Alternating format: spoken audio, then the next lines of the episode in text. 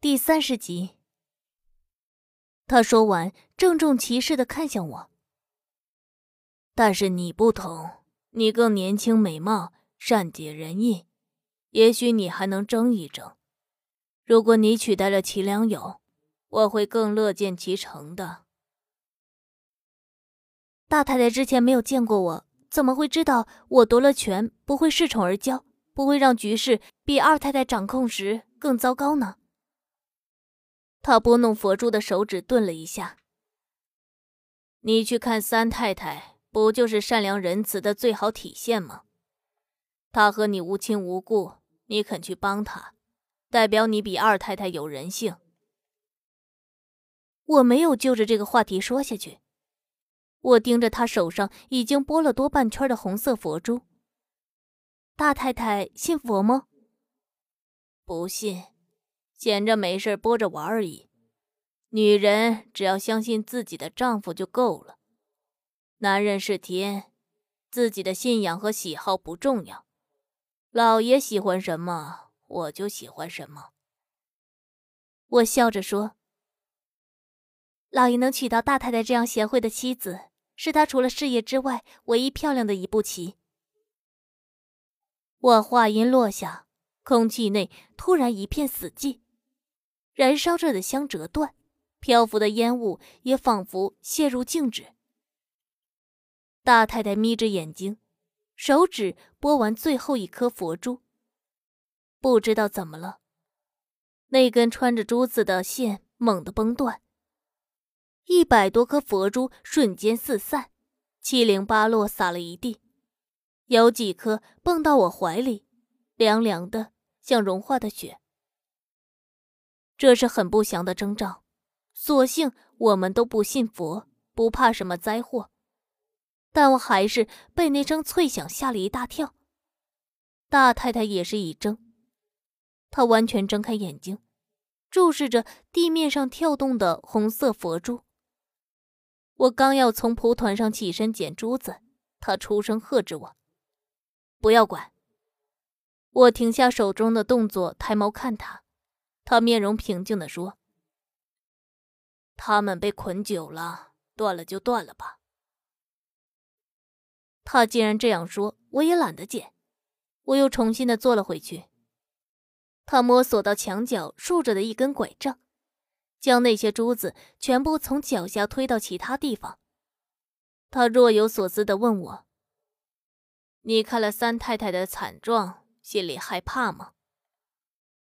我端起茶杯，伸出舌头舔了舔，苦的舌根发涩，都没了知觉。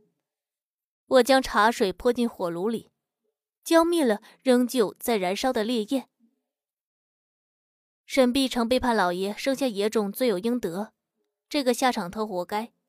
可跳出我对老爷的感情，他也是个可怜的人，我才会出手喂他食物的。大太太微笑的看着我。你对老爷有感情吗？我没有回答。我望向那只硕大的鼎炉。我听管家说你二十岁。他嗤笑出声。二十岁的女人爱上六十七岁的男人，这可真是一段佳话呀。我没有否认他的疑问，我直截了当的说。除了大太太，这世界上不会再有女人对老爷产生男女之情。老爷贪图的不是我们的心，我们贪图的更不是他的人。是啊，大太太颇为感慨。可惜男人怎么就看不透呢？年轻的、年老的，全都前赴后继栽在漂亮女人的手段里了。妻子。就在他身后寸步不离的守着，可他偏偏要去讨好别人。他这辈子纳进来的妾就有五个，死了一个，跑了一个，求了一个，他还是看不透啊！他憔悴衰老的眼睛有些泛红和空洞，一束血光透过窗纱照射进来，洒在他消瘦的脸上。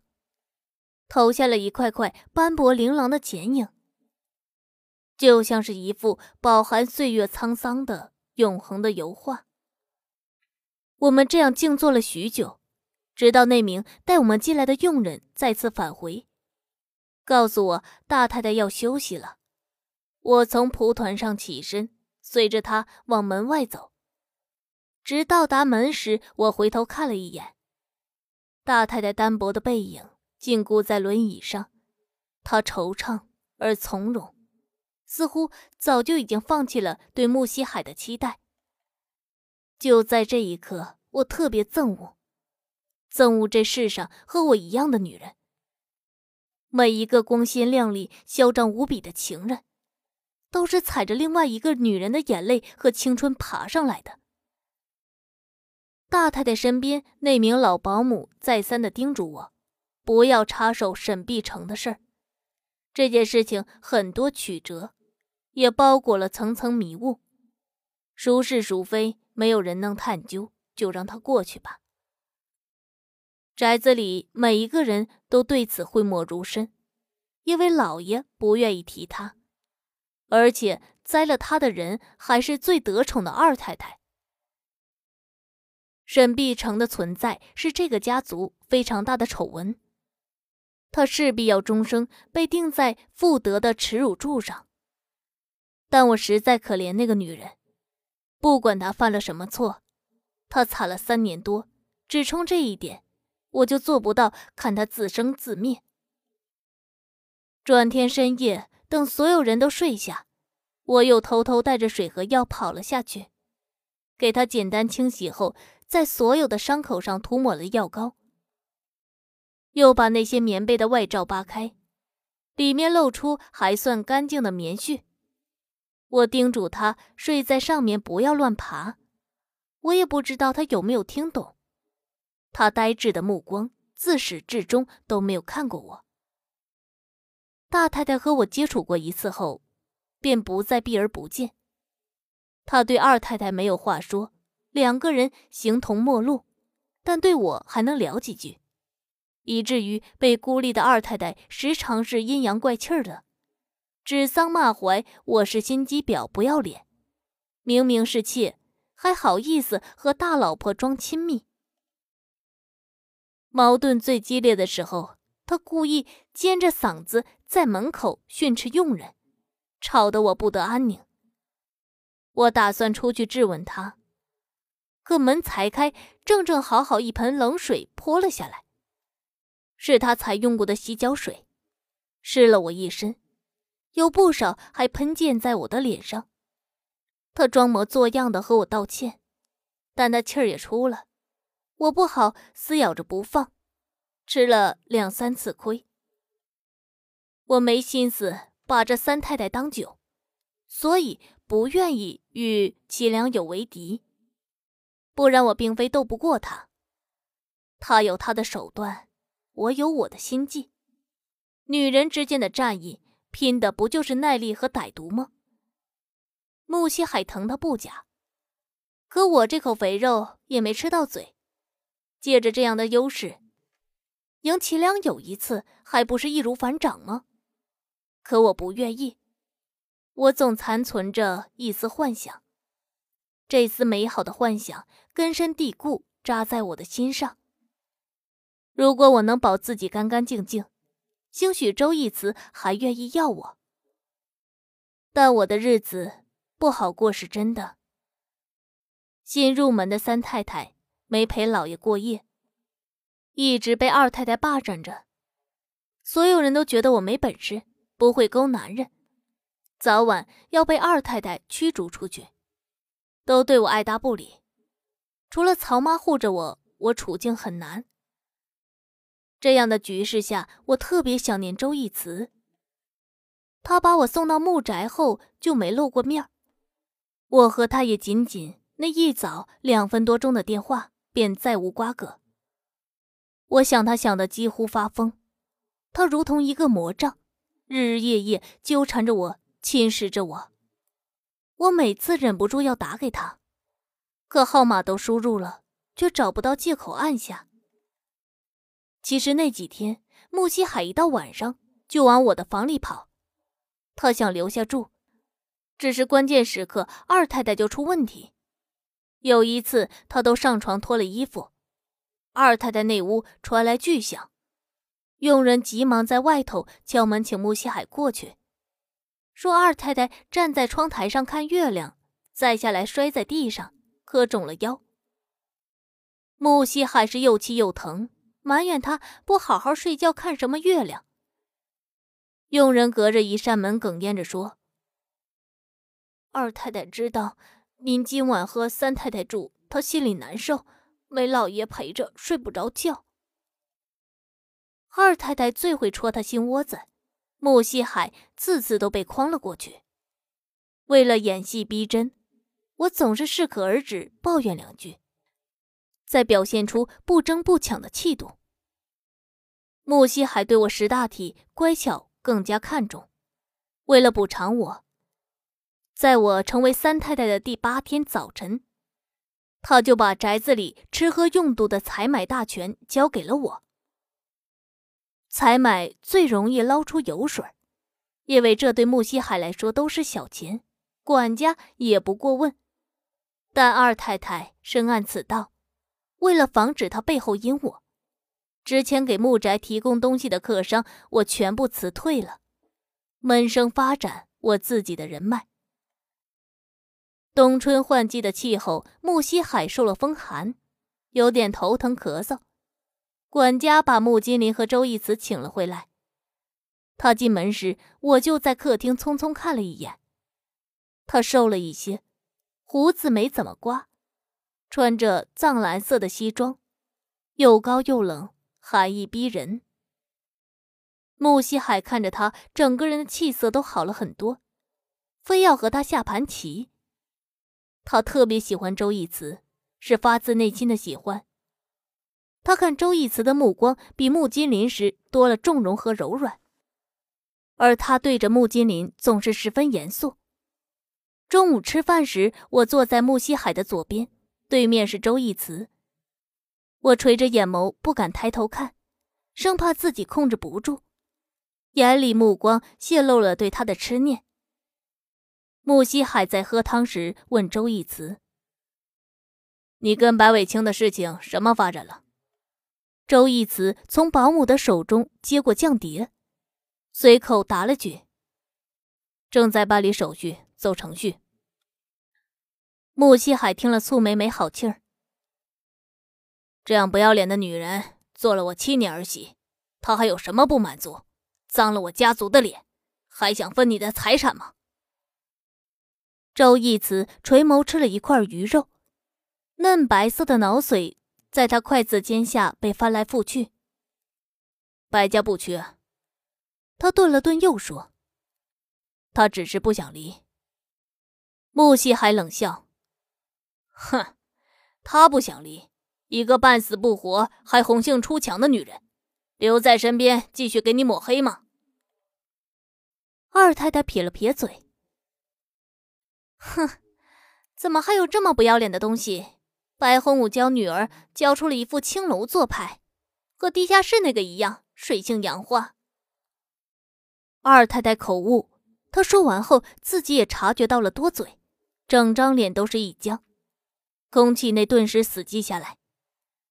穆西海重重的把筷子搁在桌上，他刚想训斥他，突然嗓子一口气没喘均匀，咳嗽起来，咳的是涨红了脸。我赶紧放下手中的勺子，为他拍背顺气，连带着白了一眼口无遮拦的齐良友。孩子的事情您不要管了，您养好自己的身体。二太太吃东西就把嘴巴堵严实了吧，气坏了老爷。你有什么好处拿？二太太伸过来的手压在我的手背上，被我这句埋怨噎的是收了回去，继续剥她的鸡蛋。穆西海愤怒，有人当众提起背叛他的前任三太太，让那些不堪狼狈的记忆纷之咬来，令他在孩子们的面前难堪。可这个人。就是齐良友，所以他平息那口怒火后，也没有过分的责怪。也不知道二太太床上的功夫到底有多好，怎么就把穆西海收服的这么死呢？他可算对他包容到底线了。穆西海握住我的手，安慰我说：“没事儿，让我趁热吃饭。”他语气非常柔和。周义慈看到这一幕，他深沉的目光从我脸上掠过，对穆西海说：“父亲要照顾好自己。”我们在外面才能安心，过去的事儿没有必要放心上。他假惺惺的话中没有一点父子情深的温度，只是不得不关切两句。但穆西海也非常知足，他们之间能破冰，已经稀世罕见。只要周义慈肯坐下来吃饭，肯张口说话，穆西海就别无所求。我并不了解这家族之间到底牵扯着怎样的恩怨，每个人看上去都各怀鬼胎，毫无情分可言。大太太捧着瓷碗闷头吃饭，一声不吭，完全将自己置身之外，不理会这些纷争。穆金林夹了一筷子食物放到自己碗里，似乎有意又像是无意。这都是义慈的功劳，忍痛割爱献给父亲呢，把我平时那点儿微不足道的孝心比下去个彻底。他这话说出口，席间突然变得无比诡异。穆西海均匀的喘了几口气儿，蹙眉问：“割爱什么？”我吓得脸色发青，已经六神无主。周义慈十分冷静的咽下口中咀嚼了很久的鱼肉。大哥说割爱什么，我也不懂。穆西海将目光落在了穆金林的脸上，要等他说个所以然。我不动声色，偏头用眼神向他哀求，几乎要掉下泪来。他最终还是放了我一马，自己圆场说：“啊，一词一秒千金，从他进门到现在，已经几千秒过去了，耽误了多少财源呢？”像是早就猜到了穆金林不会拆穿一样，周义慈面色淡然的放下筷子，摸出方帕擦了擦唇角。以后这样的割爱会有很多，大哥会烦我吗？穆西海当然希望儿子常回来。他说谁也不会烦，天天住家里最好。周义慈蹙眉思索了片刻，父亲要我留宿。这也不是不可以，我会尽量抽出时间。穆西海一扫阴霾，高兴大笑。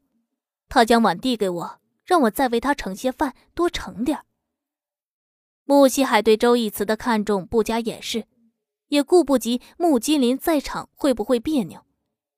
他的喜怒甚至会为周易慈而变化，对他真的是偏颇到骨子里。谁也不知道穆西海到底喜欢他什么。其实这两个儿子的性格本事都相差不大。穆金林沉稳，周易慈精明。如果真的要斗起来，谁赢谁输也说不准。那么猜测只有一个可能：穆西海更喜欢周易慈的母亲，爱屋及乌，对那个女人的儿子就颇为偏疼。大太太受冷落，连带着儿子也不受器重。我偏头。看向坐在周义慈身边的穆金林，他捏着酒杯似笑非笑，眼底冷若冰霜。三太太在穆宅过得习惯吗？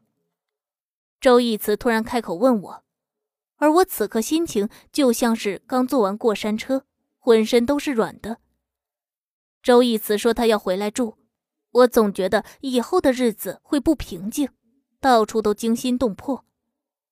以至于我拿着碗里的手一直在抖，不断设想着以后的生活会怎样。